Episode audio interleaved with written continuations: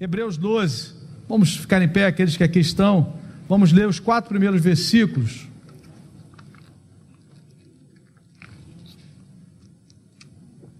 A palavra diz assim: portanto, também nós, visto que te, temos a rodear-nos tão grande nuvem de testemunhas, desembaraçando-nos de todo o peso e do pecado que tenazmente nos assedia, corramos com perseverança a carreira que nos está proposta, olhando firmemente para o Autor e Consumador da fé, Jesus o qual, em troca da alegria que lhe estava proposta, suportou a cruz, não fazendo caso da ignomínia, da vergonha, e está sentado à destra do trono de Deus. Considerai, pois, atentamente aquele que suportou tamanha oposição dos pecadores contra si mesmo, para que não vos fatigueis, desmaiando em vossa alma. Ora, na vossa luta contra o pecado, ainda não tendes resistido até o sangue. Que o Senhor nos abençoe com a leitura da Sua palavra. Pode sentar, meu irmão, minha irmã. Senhor, nós pedimos que a Tua palavra fale ao nosso coração, não a minha, mas a Tua palavra, nos renovando, nos encorajando, Senhor, nos fortalecendo para permanecermos firmes e fiéis na Tua presença. Pai, toda distração, tudo aquilo que tenta tirar o nosso foco da palavra, daquilo que tu tens para nós, que o Senhor esteja removendo nesse momento, em nome de Jesus. Amém. Glória a Deus. Queria falar inicialmente um pouco sobre o contexto que esses irmãos viviam, os hebreus, né? Nós falamos carta aos hebreus, não, nós não temos a certeza de quem foi o autor, há algumas especulações, fala-se em Paulo, Barnabé ou alguns outros líderes cristãos do primeiro século. Mas se essa carta está aqui é por conta da soberania de Deus, porque a própria Bíblia diz que toda a escritura é inspirada pelo Senhor. E os nossos irmãos, no primeiro século, os cristãos hebreus dispersos, estavam enfrentando muitas adversidades, perseguições religiosas intensas, alguns perdendo seus bens, né, tendo seus bens aí espoliados, também é, uma pressão espiritual muito grande para que esses irmãos desanimassem. Quando eles olhavam, por exemplo, para alguns irmãos morrendo, sendo queimados, como espetáculo para o imperador romano, justamente porque não negociavam a fé. É, a grande questão da igreja primitiva é que o contexto em que a igreja estava estabelecida, naquele contexto havia adoração ao imperador. O imperador era considerado um deus, uma divindade. Mas os cristãos diziam: Nós só adoramos a Jesus Cristo. Nós só temos um Senhor, nós só temos um Rei, nós só nos dobramos diante de um altar. Por isso, os irmãos do primeiro século estavam enfrentando essas adversidades. A carta então foi escrita para fortalecer a fé daqueles irmãos. E qual foi o caminho que o Senhor que o Espírito de Deus colocou na mente, no coração do escritor, não do autor, porque o autor é o Espírito Santo, né? mas do escritor dessa carta. Foi inicialmente destacar a pessoa de Jesus. Se você quer entender a carta aos Hebreus, você precisa discernir qual é o propósito da carta, qual é o tema da carta. E o tema da carta é a superioridade de Cristo, da pessoa do Senhor Jesus, sua pessoa e a sua obra. O autor, logo no capítulo de número 1, ele vai falar que Jesus é superior aos anjos. Depois, na sequência, ele vai dizer que Jesus é superior a Moisés, grande líder do povo de Israel, legislador do povo de Israel, libertador debaixo da autoridade do Senhor. Alguém muito respeitado e estimado, mas o autor diz: Jesus é o filho Moisés era somente servo, foi fiel em toda a casa de Deus, em toda a obra de Deus, mas ele era falho. Jesus é superior, porque Jesus é filho e Jesus nunca pecou. O autor também vai, no, desenrolar da sua carta, tratar da superioridade do sacerdócio de Cristo. os sacerdotes que foram constituídos por Deus, eles tinham uma limitação, algumas limitações. A primeira delas, eles eram pecadores, né? Por isso, o sumo sacerdote, uma vez por ano, antes de entrar no Santo dos Santos e interceder no dia da expiação por toda a nação, ele oferecia sacrifício por si mesmo primeiro, porque ele era também um pecador. Além disso, ele tinha o seu sacerdócio interrompido. Quando? Quando ele morria. Mas o sacerdócio de Jesus é perpétuo porque ele venceu a morte. Amém, amados? O autor vai falar da superioridade da aliança que Cristo estabeleceu, uma nova aliança eterna, selada não com sangue de animais, mas com o próprio sangue do Cordeiro. E depois de apresentar a superioridade de Jesus, o autor ainda vai estar dando exemplo histórico, exemplos históricos de homens e mulheres que per perseveraram até o fim. Esse era o seu propósito: encorajar aqueles irmãos que estavam enfrentando adversidades a perseverarem até o fim. E ele então lança a mão também de pessoas, homens e mulheres na história que serviram a Deus, mesmo em tempos de adversidades, mesmo diante de lutas, de batalhas, como nós enfrentamos hoje no nosso tempo por causa da nossa fé. Eu recomendo que você entre no site de Portas Abertas, para que você possa orar pelos nossos irmãos que têm a mesma fé, desfrutam da mesma fé que temos em Cristo, mas não desfrutam da liberdade que nós temos. E quando você olha para as informações, para os dados atuais, são tremendos.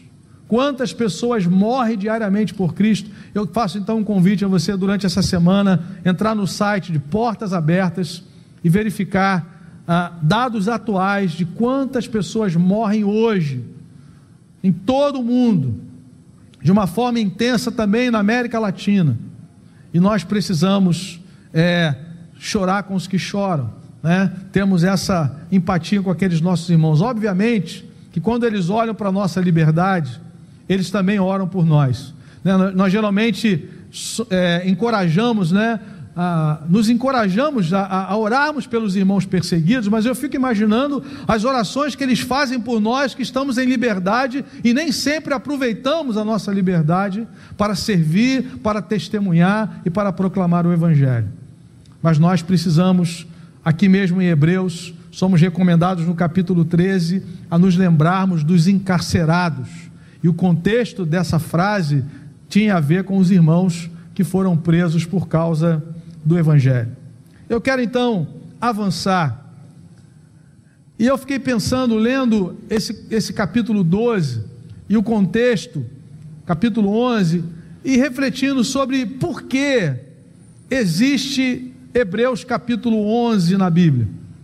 Antes de entrarmos no capítulo 12, nos versículos que eu li inicialmente, por que existe Hebreus capítulo 11 na Bíblia? E há três respostas, pelo menos, para essa pergunta. A primeira delas, nos apresentar a melhor definição de fé que podemos encontrar em toda a Escritura. Ele começa dizendo: fé é a certeza certeza das coisas que se esperam, convicção de fatos que se não veem. Não é interessante, irmãos, pensarmos que fé é certeza, que fé é convicção. Ou seja, amados irmãos, a fé genuína, a fé que nós recebemos de Deus, revelada na Escritura, ela está fundamentada na revelação de Deus. Por isso o autor diz que fé é certeza, fé é convicção. A nossa fé, a fé em Jesus Cristo, a fé que nos foi dada aos, que foi dada aos santos, como diz Judas na sua carta, ela não está firmada em especulação, ela está firmada na revelação de Deus. Há um exemplo é, que nós encontramos de Pedro, o apóstolo Pedro. Há dois momentos em que isso fica muito evidente. Quando Jesus pergunta quem o povo dizia ser ele, quem ele era. É, depois de realizar vários sinais, maravilhas no meio do povo, quem diz o povo ser o filho do homem? E aí eles disseram: Uns dizem Elias, outros dizem Jeremias, outros é, João Batista ou algum dos profetas. Ou seja, a percepção, a compreensão daquelas pessoas, das multidões que eram beneficiadas pelo ministério público de Jesus, só o enxergavam até um limite, ele era um profeta. E é curioso porque ele foi equiparado aos profetas mais duros, né? Jeremias, Elias e João Batista. Ali, meu irmão, é só gente que batia com a mão pesada, né? Elias foi chamado de perturbador de Israel. Aquilo que nós não queremos ser considerados hoje, nós queremos né, viver politicamente corretos, mas Elias não. Ele recebeu uma, um título, perturbador de Israel. Por quê? Porque ele denunciava o pecado de Acabe, a idolatria, a associação de Acabe, Jezabel, com tudo aquilo que havia de errado em Israel. Jeremias, enquanto os profetas contemporâneos dele diziam: Olha, eh, nós vamos passar dois anos no cativeiro, vai ser um famoso bate-volta. Jeremias sozinho falou: gente, são 70. Imagina você ser a única pessoa no, no, país a falar uma coisa e todos falaram o contrário. 70 anos. E João Batista botou o dedo na cara do, do Herodes e falou assim: Não te é lícito possuir a mulher do teu irmão. Adultério é pecado. Resultado disso, foi decapitado, mas está vivo na presença do Senhor.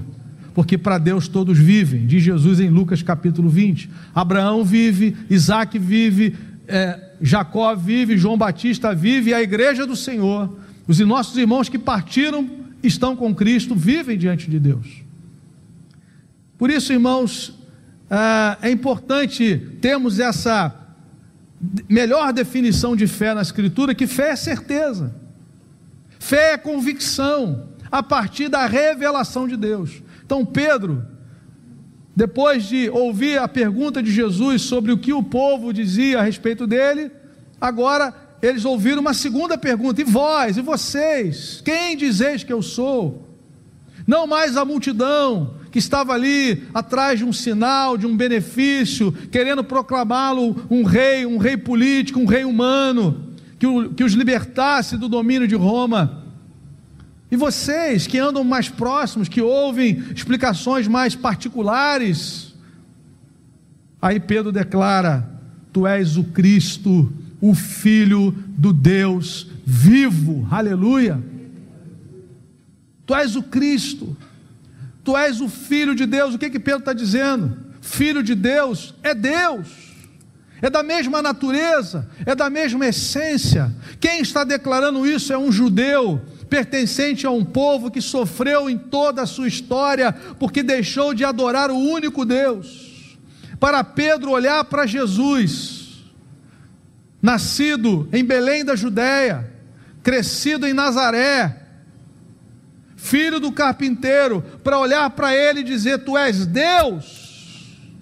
Não foi por conhecimento humano. O próprio Jesus disse: Simão, você é feliz, bem-aventurado, não foi carne, não foi sangue quem tu revelaram, mas foi meu Pai que está nos céus. Pedro, você é feliz porque você foi um alvo da revelação de Deus. Ou seja, para que eu e você possamos declarar que Jesus Cristo é mais do que um profeta, é mais do que um mestre, ele é Deus, Filho. É porque nós recebemos a mesma revelação. Louvado seja Deus, Jesus Cristo é o Filho do Deus vivo. Essa é a fé da, da igreja. Essa é a centralidade da fé da igreja de Jesus. Ele é o Cristo, ele é o Messias, ele é Deus que se encarnou, o Verbo, Deus eterno, se fez gente, habitou entre nós, nós vimos a sua glória, a glória como do unigênito do Pai. Ele merece toda a glória e toda a adoração, porque ele é Deus. Um profeta você ouve, um mestre você escuta, mas um Deus você adora. No segundo momento, na experiência de Pedro, ele vai dizer na segunda carta, ele vai citar o monte da transfiguração que ele esteve presente, na segunda carta de Pedro, no capítulo 1, ele diz assim: Quando eu falo, amados irmãos, sobre a vinda do Senhor, eu não falo baseado em fábulas. Mas eu mesmo estive com ele no Monte Santo e ouvi uma voz do céu dizendo: Este é o meu filho amado, a ele ouvi. Portanto, irmãos, a nossa fé, Conforme Hebreus 11, ela é certeza e ela é convicção, porque ela não se fundamenta em especulação humana, mas ela está fundamentada na revelação de Deus. Numa linguagem bem simples, revelar é tirar o véu, revelar é tirar a cortina. Foi isso que Deus fez. Ninguém jamais viu a Deus, mas o Deus unigênito que está no seio do Pai foi quem o revelou. Jesus é a revelação máxima de Deus pisou nesse planeta, foi contemplado, foi adorado, servido pelos nossos irmãos no primeiro século, que foram testemunhas oculares da Sua majestade, da Sua grandeza, do seu sacrifício, da Sua ressurreição, da Sua ascensão e ouviram as promessas da Sua segunda vinda. Portanto, a nossa fé não está solta, não é um salto no escuro, ela tem um fundamento que é a revelação de Deus. Eu creio que essa é a primeira razão porque nós encontramos Hebreus 11 na Escritura. Segundo lugar, eu creio que Hebreus 11 também está aqui revelado na palavra, registrado para que para personificar a fé. Percebam, irmãos, aqueles irmãos estavam enfrentando lutas, num primeiro momento, se alegravam, até mesmo quando ah, estavam perdendo os seus bens. Vejam aí no capítulo 10, no versículo 34, a palavra diz: Porque não somente vos compadeceste dos encarcerados, como também aceitastes com alegria o espólio dos vossos bens, tendo ciência de possuirdes vós mesmos patrimônio superior e durável.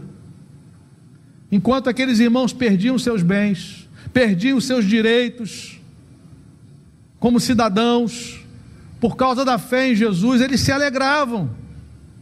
Mas à medida que o tempo foi passando, eles começaram a, a ficar a, enfraquecidos. Daí a necessidade dessa carta, daí a necessidade desse encorajamento. E aí, como eu disse no início, o Espírito Santo orientou o autor a, primeiramente, exaltar a pessoa e a obra de Cristo, mas também, especialmente no capítulo 11, a personificar a fé, a apresentar pessoas que viveram a fé em Cristo na história, no mundo real, concreto, e foram é, fiéis ao Senhor. É por isso que nós vemos aí pela fé, e aí vem várias citações, pela fé Abel ofereceu um sacrifício mais excelente, pela fé Enoque foi trasladado porque ele andou com o Senhor. Ao mesmo tempo que ele está personificando a fé, ele está falando do resultado, do, do, do, do final da história dessas pessoas. Ele vai falar da história de Noé, um homem sozinho contra toda uma geração corrompida, envolvida com o pecado. Qualquer semelhança não é mera coincidência no nosso tempo.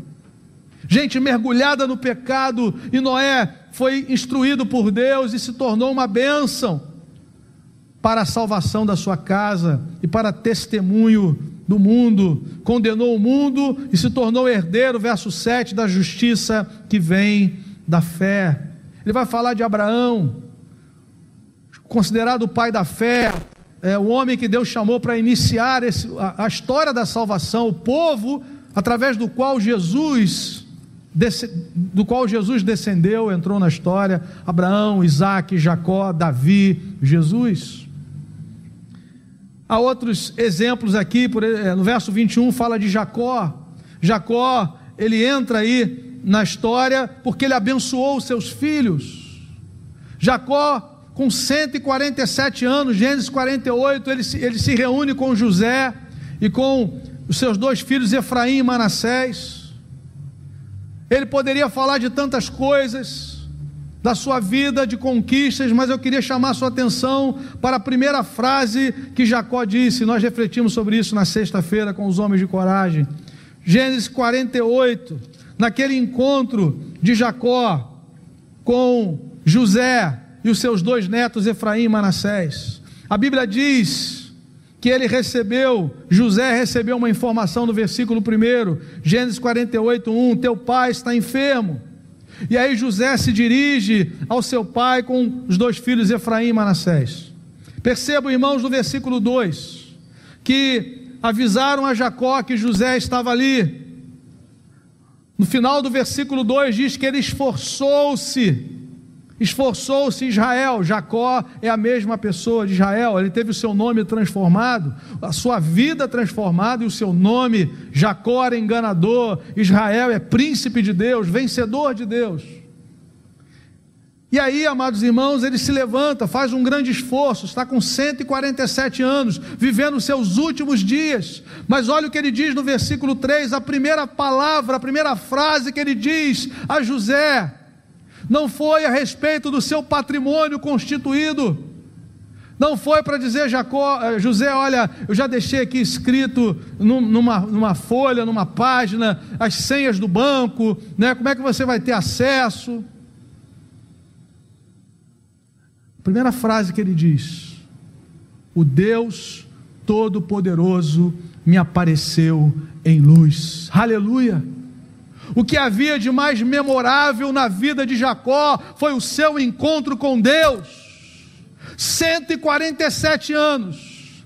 Primeira frase que ele diz para José, o segundo no Egito, um homem de autoridade: Meu filho, se tem alguma coisa que marcou a minha vida, a minha trajetória, os anos da minha peregrinação, como ele disse ao Faraó, no, no, capítulo anterior, o faraó pergunta qual é, o, qual é o seu tempo de vida. Ele diz é 130 anos. Quando ele chegou, ele tinha 130 anos, viveu mais 17 no Egito.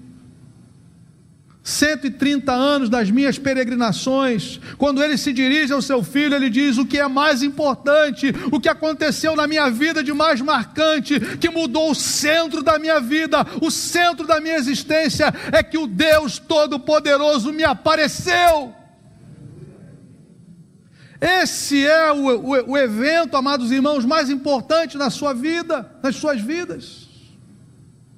Quando chegar no final da sua trajetória, você vai poder dizer: olha, o que mais marcou a minha vida foi que um dia eu fui alcançado pela graça de Deus, eu fui lavado no sangue de Jesus, eu fui batizado no Espírito Santo, eu passei a pertencer ao povo de Deus. Pela fé, Jacó abençoou, a, a, a, diz o versículo 21, quando estava para morrer, abençoou cada um dos filhos de José. Abençoou no sentido de transmitir essa fé, passar para a próxima geração. Será que você está preocupado com isso? De transmitir a sua fé para a próxima geração, para as próximas gerações. E a Bíblia diz e apoiado sobre a extremidade do seu bordão, adorou. 147 anos, precisando se esforçar para se levantar da cama. Quando afirma o fato mais memorável da sua vida, ele diz que Deus apareceu a ele e ele adora o Senhor. Aleluia. Houve uma revelação. Pela fé, ele se encontrou com o Senhor. Então, irmãos, nós olhamos para esse capítulo 11 e nos deparamos com essa realidade. O autor está sendo usado por Deus para encorajar aqueles irmãos que estavam sendo espoliados, perdendo direitos, perdendo os seus bens. Olhem para a história, vocês vão enxergar homens e mulheres de Deus que não se curvaram, que não negociaram a sua fé, como Daniel, como seus amigos. Homens e mulheres de Deus, dos quais o mundo não era digno diz o texto no seu capítulo, no versículo 38. Gente que não negociou a sua fé, gente que foi fiel até o fim na sua caminhada. Louvado seja o nome do Senhor.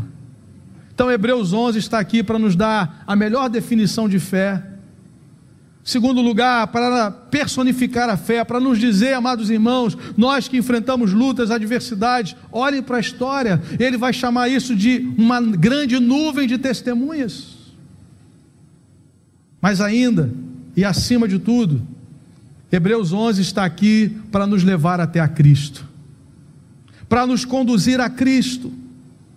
Vejam, amados irmãos, e aí nós chegamos no capítulo 12. Depois de falar de todos esses homens, depois de, de falar de tudo aquilo que Deus fez através daquelas vidas, ele diz o seguinte: olha, nós fomos chamados, como eles, a corrermos uma carreira, a maior corrida, a corrida mais importante de todos. Não é aquela da Olimpíada que está se aproximando das Olimpíadas, 100 metros, 400 metros, ou a maratona. A corrida mais importante de todas é a corrida cristã, da vida cristã. A vida cristã é apresentada na Bíblia e algumas vezes como corrida, uma carreira.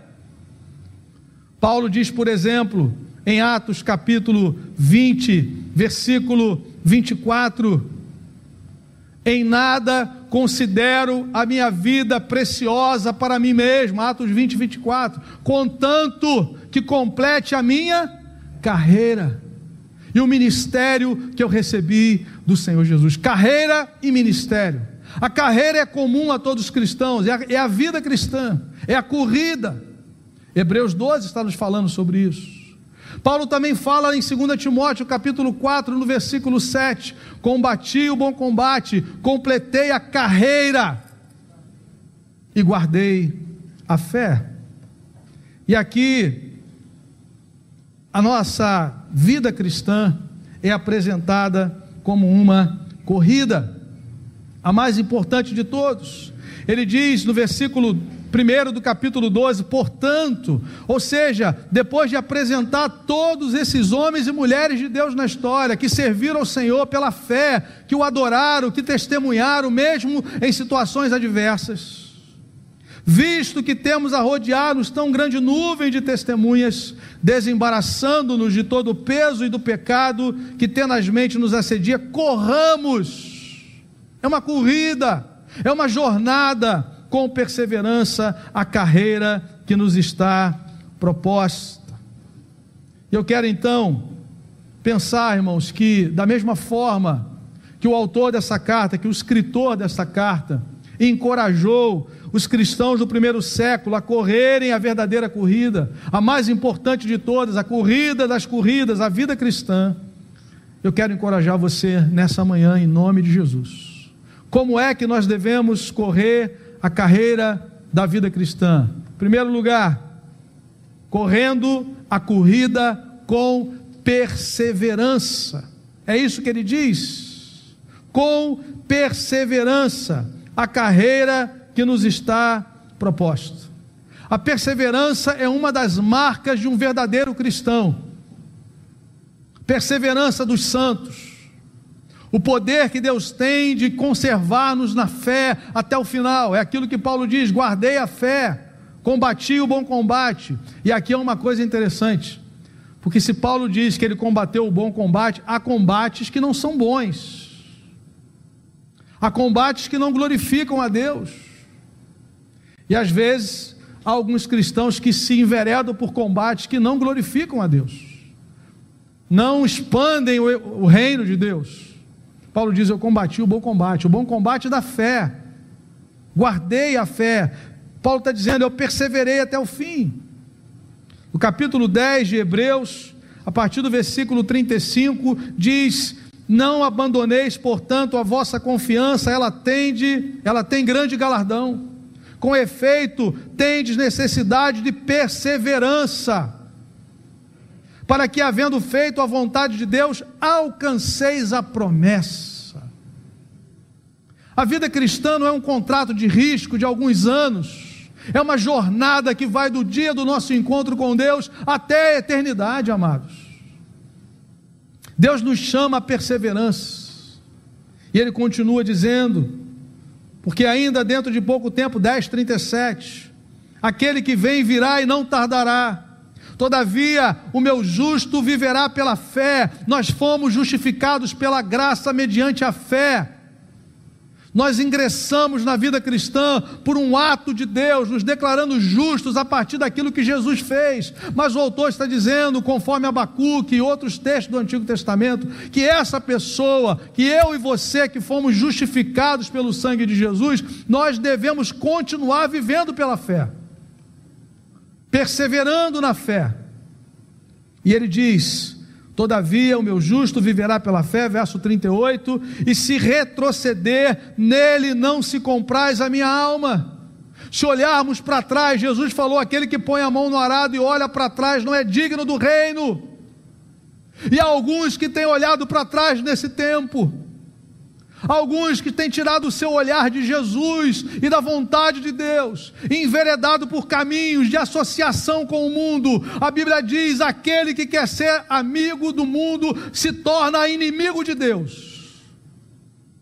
Por isso a exortação: não olhe para trás no versículo 39, ele conclui dizendo: Nós, porém, nós que fomos alcançados por esse Jesus que é superior aos anjos, nós que fomos resgatados por esse Jesus cujo sangue é superior dos animais que eram derramados no Antigo Testamento, na velha aliança.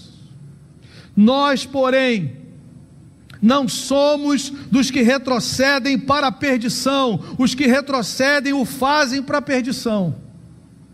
Somos, entretanto, da fé, aleluia, para a conservação da alma. Deus nos dá a perseverança, Deus opera nas nossas vidas. Eu queria, meu amado, que você pudesse refletir sobre isso. Palavra de Jesus em Lucas 21, no versículo 19: É na perseverança que ganhareis as vossas almas. Como nós temos sido desafiados a perseverarmos na fé. Quantos bombardeios nós temos recebido como igreja do Senhor nesse tempo, no mundo todo. Também na nossa nação, de uma forma muito direta, tentando atacar os alicerces da fé cristã Há muito tempo que nós não cantávamos a canção de hoje, Nosso Deus é Soberano. Que linda canção. Por que, que essa canção é importante? Porque ela afirma a criação de Deus. Foi Ele quem criou os céus e a terra. Foi Ele quem criou todas as coisas. Criou o homem, criou a mulher, homem e mulher, a sua imagem e semelhança. Louvado seja Deus, porque nós somos criados, o nosso Deus não erra. Criando macho e fêmea, Ele não erra, aleluia. Ele é santo.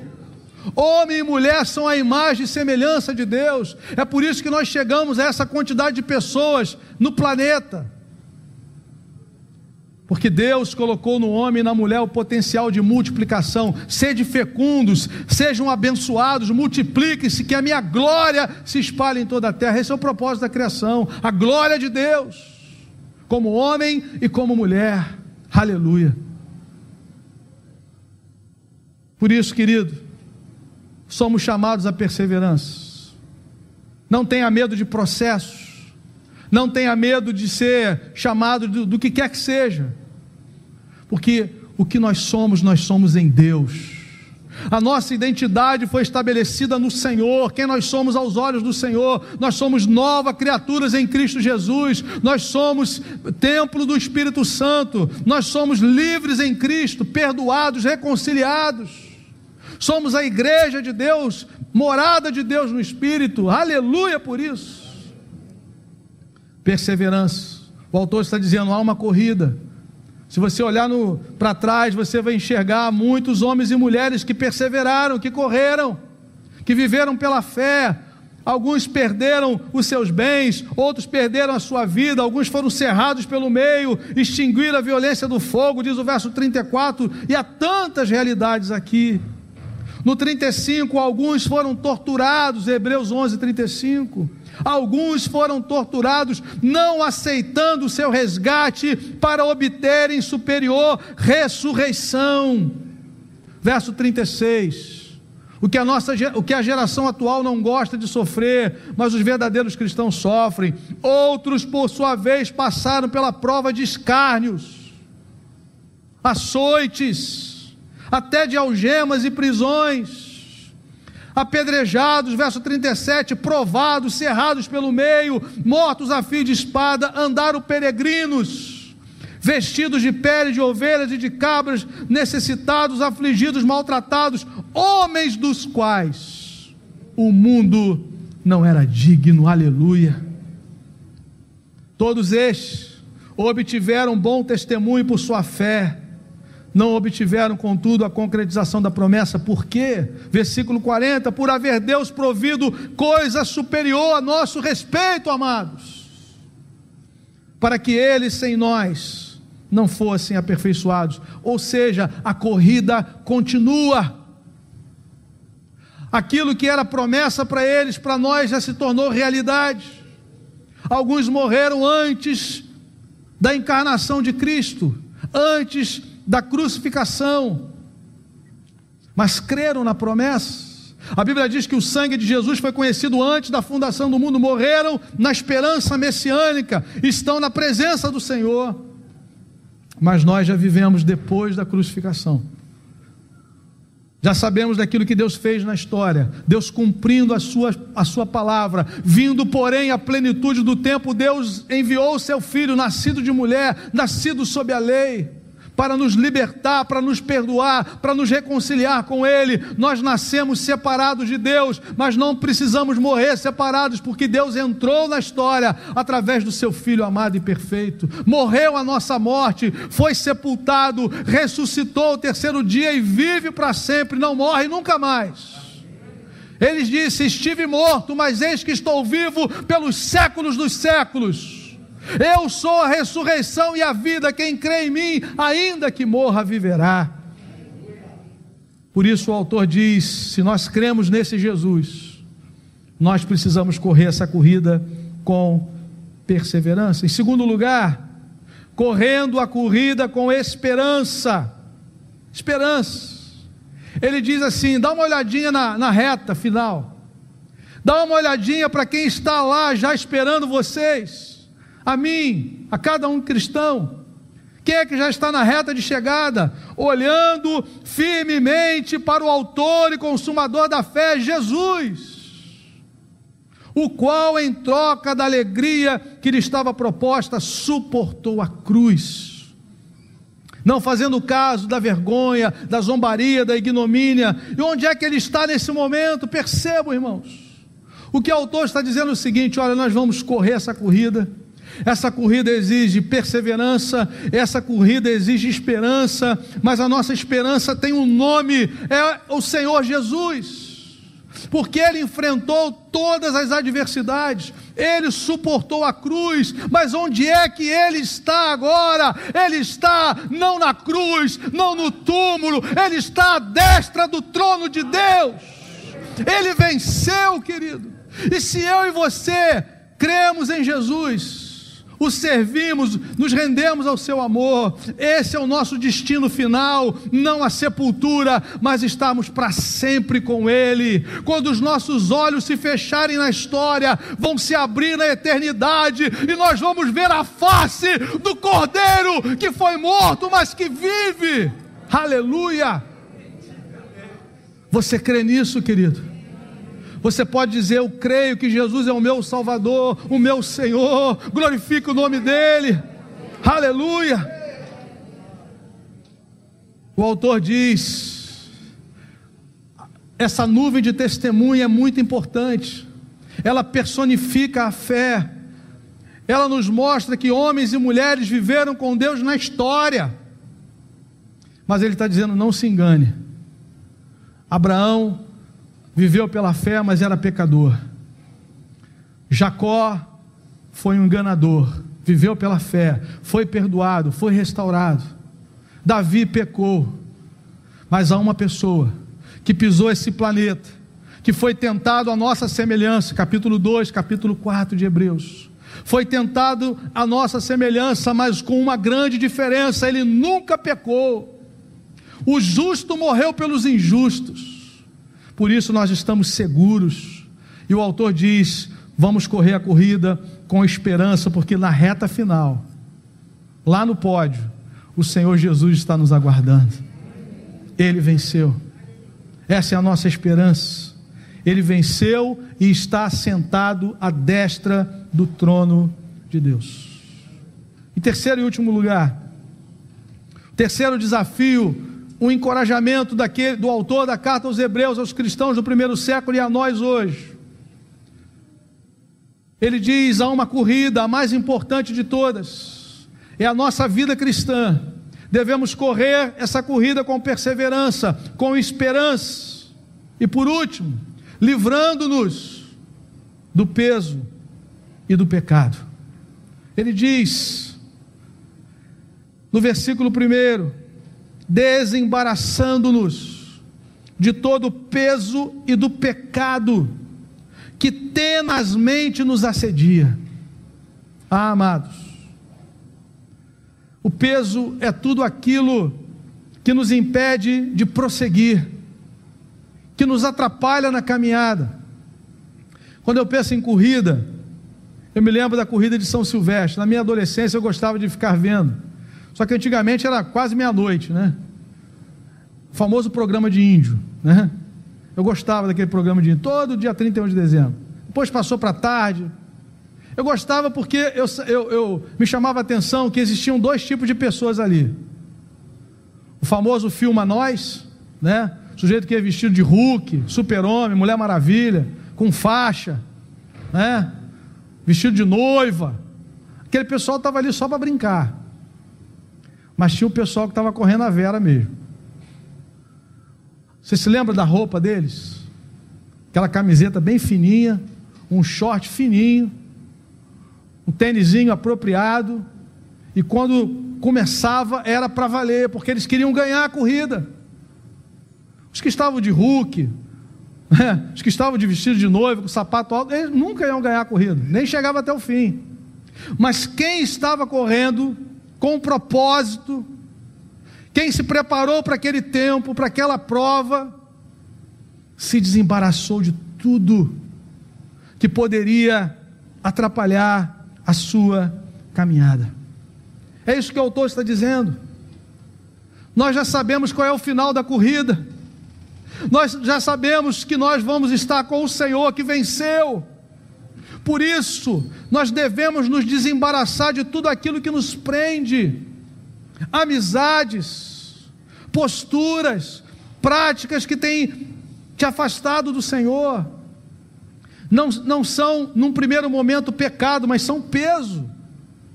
Atrapalham a caminhada, atrapalham você avançar, não te empurram para frente, não te encorajam. O autor está dizendo: você quer chegar? Você quer chegar bem? Se desembarace disso. Há muitos cristãos perdendo o seu foco nesse tempo, perdendo a essência da sua vocação, ser e fazer discípulos de Jesus. Irmãos, esse tempo é difícil, mas é um tempo de muitas oportunidades. Há ferramentas tecnológicas que estão disponíveis à igreja, aos irmãos, aos servos de Deus, que podem e devem ser usadas para evangelização, para edificação. Mas alguns têm sido capturados para entrar em debates que não levam a nada que atrapalham a nossa caminhada, que atrapalham o nosso testemunho, inclusive. Na eleição passada de 2018, muitas famílias foram separadas e está se aproximando das próximas agora em 22. Tem uma postura de homem e mulher de Deus, meu irmão. A nossa esperança está em Cristo. A nossa fé está fundamentada em Jesus Cristo, Filho de Deus. Cremos que as autoridades precisam de oração elas são constituídas por Deus, mas o nosso coração não está em homens. Nós somos servos de Jesus. Nós temos princípios bíblicos que precisam ser comparados quando você vai escolher um candidato, um partido político. Infelizmente, temos que fazer isso. E temos que nos posicionar. Mas, meu amado, não perca o seu foco. Aproveite as ferramentas que Deus tem colocado nas suas mãos e semeie a palavra encoraje pessoas, ore por pessoas que estão desencorajadas nesse tempo. Ore por pessoas que estão oprimidas, gente enlutada, precisando de uma palavra e a crentes brincando com esse tempo, desperdiçando oportunidades. A palavra diz: aproveite as oportunidades, Colossenses 4. O texto paralelo é Efésios 5, remindo o tempo, porque os dias são maus. É inconcebível pessoas passarem uma, duas, três horas diante de ferramentas, diante de redes sociais e não abrir a escritura em nenhum momento do seu dia, não lerem a Bíblia com a sua família. Depois, meu irmão, não chore, não lamente, porque você perdeu um tempo precioso para ensinar o seu filho o caminho que ele devia andar, amando a Cristo, servindo ao Senhor. É hora de nos desembaraçarmos de tudo que é peso. Nós cantamos aqui que o Rei está voltando, breve Jesus vem. Que a igreja esteja de pé, acordada, desperta, ó tu que dormes. Levanta-te dentre os mortos e Cristo te iluminará. Prepara-te, ó Israel, para te encontrares com o Senhor teu Deus. Se Cristo vier agora, nesse momento, você está pronto para subir com Ele. O autor diz: se desembarace do peso, mas também do pecado, no singular, do pecado, ou seja, do estilo de vida que não glorifica a Deus, que não o coloca em primeiro lugar na sua vida. Perceba, querido, se Jesus não é o centro da nossa vida, o trabalho se torna um ídolo, se Jesus não é o centro da nossa vida, o dinheiro se torna a base de segurança.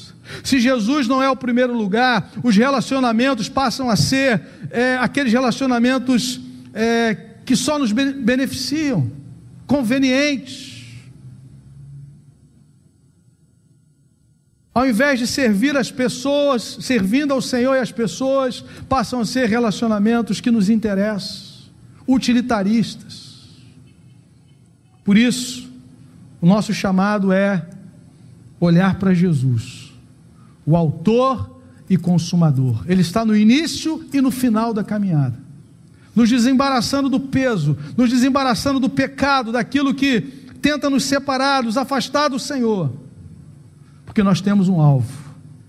O nosso alvo é Jesus, é cruzar a linha final, tendo a certeza de que vamos nos encontrar com Ele porque ele deu a sua vida por nós.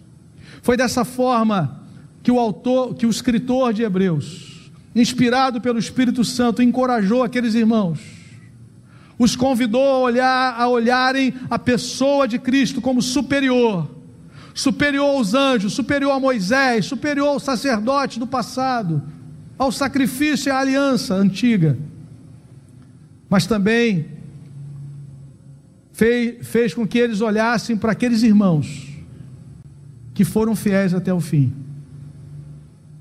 Nós temos muitos exemplos de homens e mulheres que foram fiéis até o fim, que nos encorajam.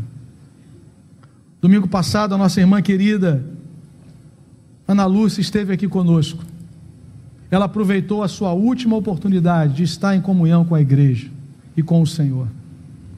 Não somente no culto da manhã, mas participando das atividades do Ministério Infantil e participando da escola bíblica às 18 horas. Que, que isso nos fala dessa pessoa? Que ela amava o Senhor e que ela amava a comunhão com o corpo de Cristo. O Senhor a chamou na segunda-feira.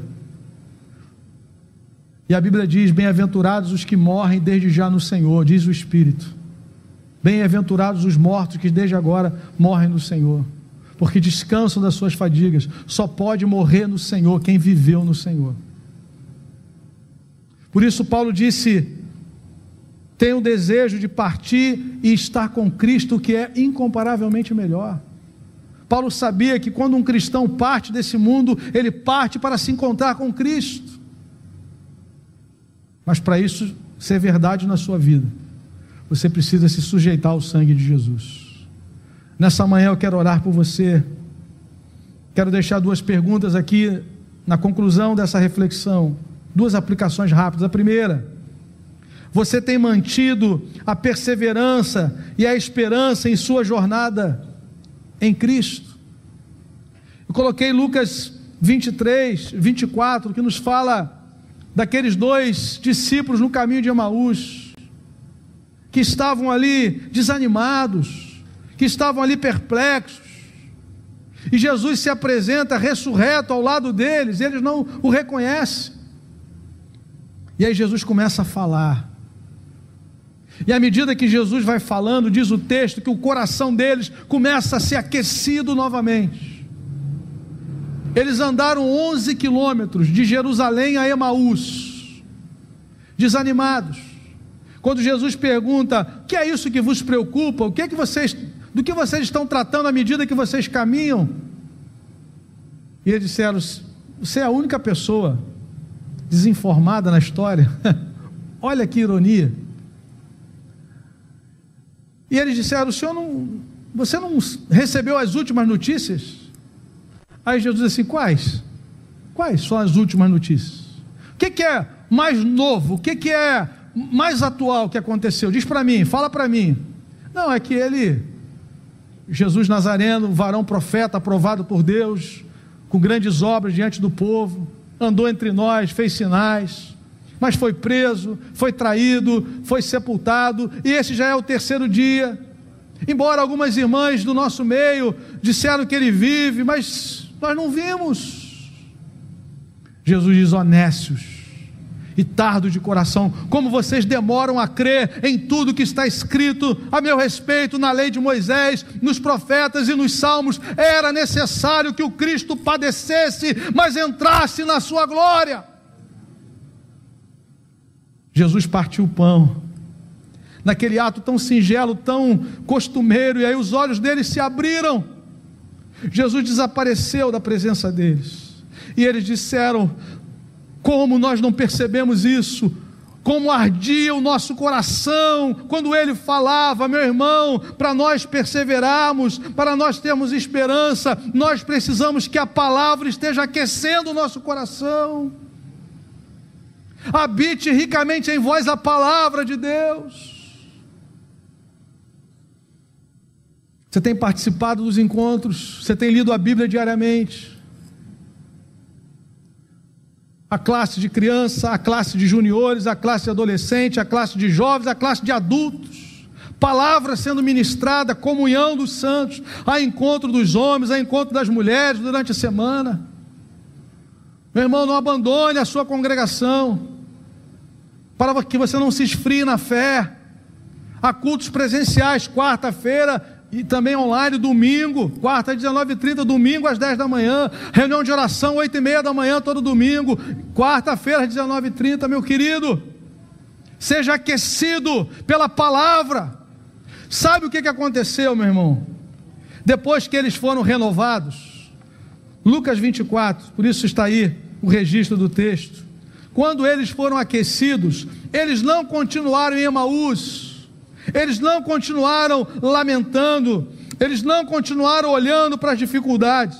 A Bíblia diz, versículo 32, Lucas 24: E disseram um ao outro: Porventura não nos ardia o coração quando ele, pelo caminho, nos falava, quando nos expunha as Escrituras. Veja o verso 33: E na mesma hora, quando o Espírito Santo aquece o nosso coração, quando a palavra de Deus aquece a nossa mente, a nossa alma, nós nos levantamos. Eles voltaram para Jerusalém, voltaram para a missão, não permaneceram cabisbaixo, olhando para a dificuldade, esse tempo de pandemia, nós não podemos ir à igreja, nós não podemos orar, nós não podemos pregar, não, nós podemos em nome de Jesus. Se o Espírito Santo aquecer a sua vida, meu irmão, imediatamente você vai voltar à missão. Essa é a minha oração nessa manhã. Eles voltaram para Jerusalém. Voltaram para Jerusalém, diz o verso 33, onde acharam reunidos os onze e outros com eles, os quais diziam: o que, é que eles disseram? O Senhor ressuscitou e já apareceu a Simão. Então os dois contaram. Se você estiver com Jesus, se a palavra dele aquecer o seu coração diariamente, você vai ter o que contar, você vai ter o que anunciar, você vai ter o que, o que, do que testemunhar. Contaram o que lhes acontecera no caminho e como fora por eles reconhecido no partir do pão. Aleluia nós vamos partir o pão com o coração aquecido nessa manhã, porque o Senhor a quem servimos não olhou para aquela tristeza, para aquela para aquela ignomínia, como diz Hebreus 12, mas ele olhou para a alegria que lhe estava proposta, ele suportou a cruz. Mas ele não está na cruz, ele não está no túmulo. José de Arimatéia prestou um grande serviço, tirou da cruz, envolveu no, no lençol de linho fino, limpo, colocou num sepulcro novo, e quando as mulheres chegaram no, no, domingo de manhã, Marcos 16, e preocupadas, dizendo umas às outras: como é que nós vamos remover essa pedra? É tão grande, nós queremos aqui prestar nossa última homenagem. Levaram ali bálsamos.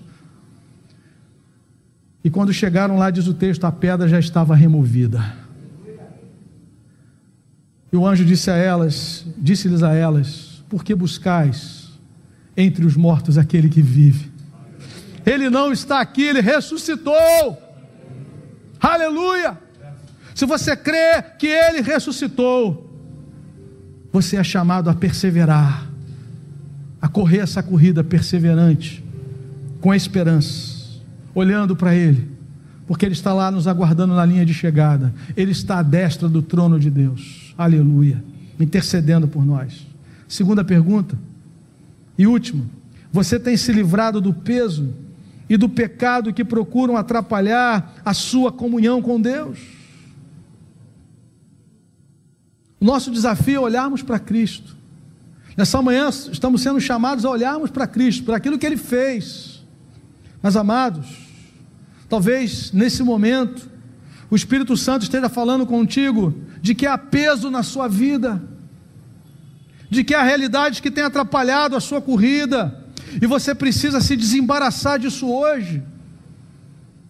Ou de uma forma específica, o Espírito Santo, ele nos convence do pecado para nos curar, para nos restaurar.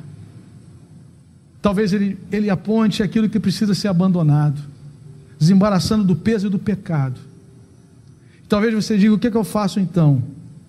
A resposta está em Apocalipse capítulo 2, versículo 5.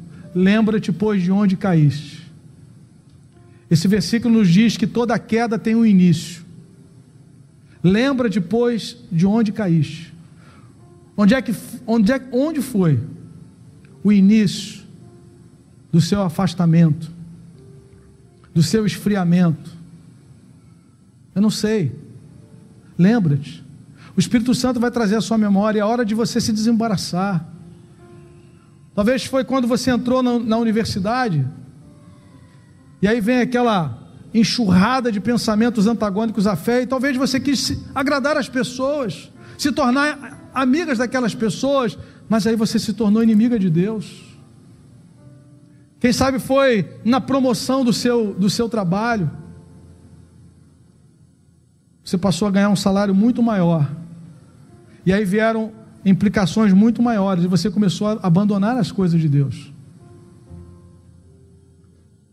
Porque o cristão trabalha para a glória de Deus, estuda para a glória de Deus, constitui família para a glória de Deus. Eu não sei, mas o texto diz: lembra-te, pois, de onde caíste, arrepende-te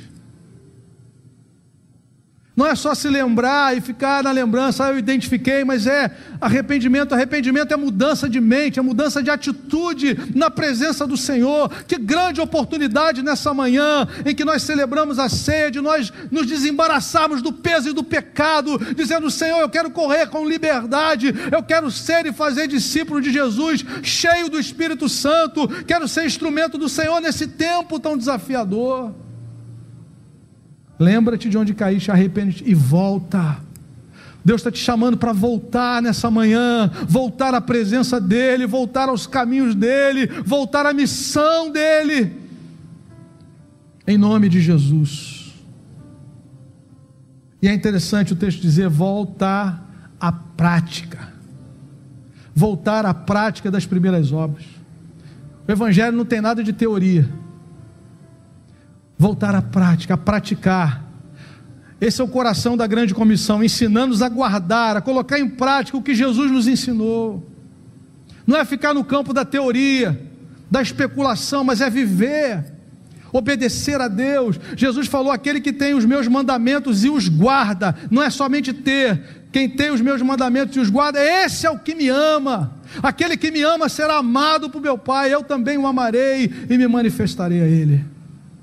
Lembra-te de onde caíste. Vamos orar nesse momento. Curva sua cabeça, meu irmão. Você que está em casa, não deixe passar essa hora.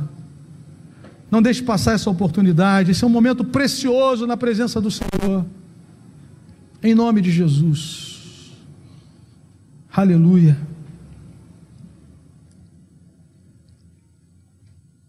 A igreja está em oração. Quem sabe alguém que está aqui nessa manhã, que tem dúvidas sobre onde vai passar a sua eternidade. A única resposta bíblica que nós temos é que nós só podemos entrar na eternidade através daquilo que Jesus fez. Pela graça nós somos salvos mediante a fé.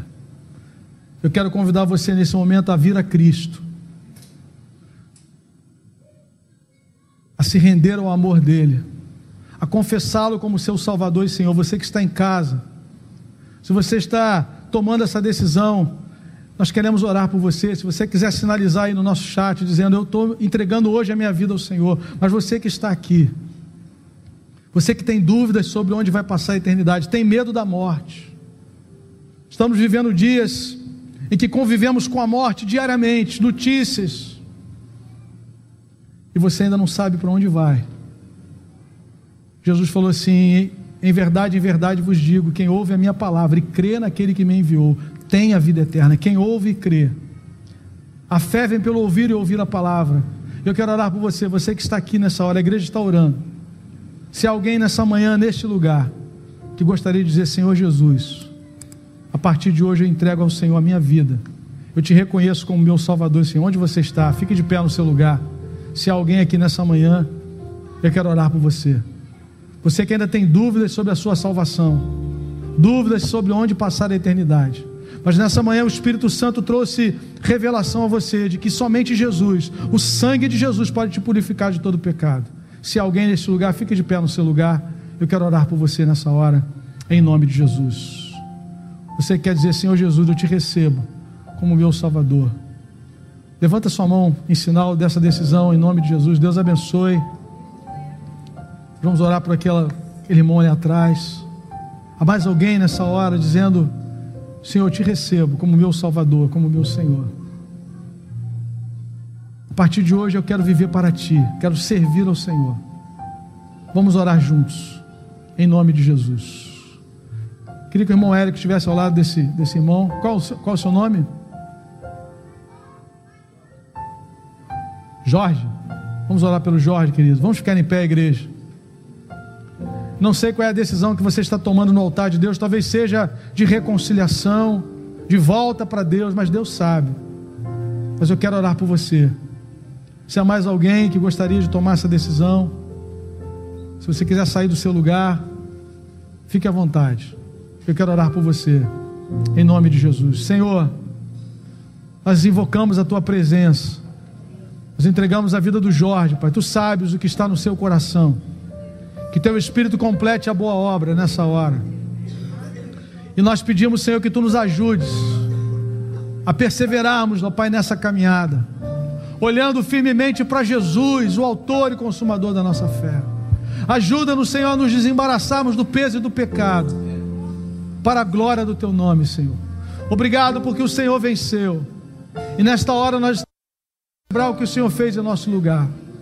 Quero interceder por aqueles que estão em casa, conectados nessa hora, ou aqueles que vão assistir essa palavra no outro dia, no outro momento. Que o teu Espírito trabalhe também nesses corações, para a honra e para a glória do teu nome, Senhor. Ó Deus amado, ajuda-nos, Senhor. Encoraja-nos, fortalece-nos nesse tempo. Que toda arma forjada contra nós não venha prosperar em nome de Jesus nos refugiamos no teu sangue, nos refugiamos na autoridade da palavra e do Espírito. Em nome de Jesus. Amém. Amém. Mas vamos nos preparar.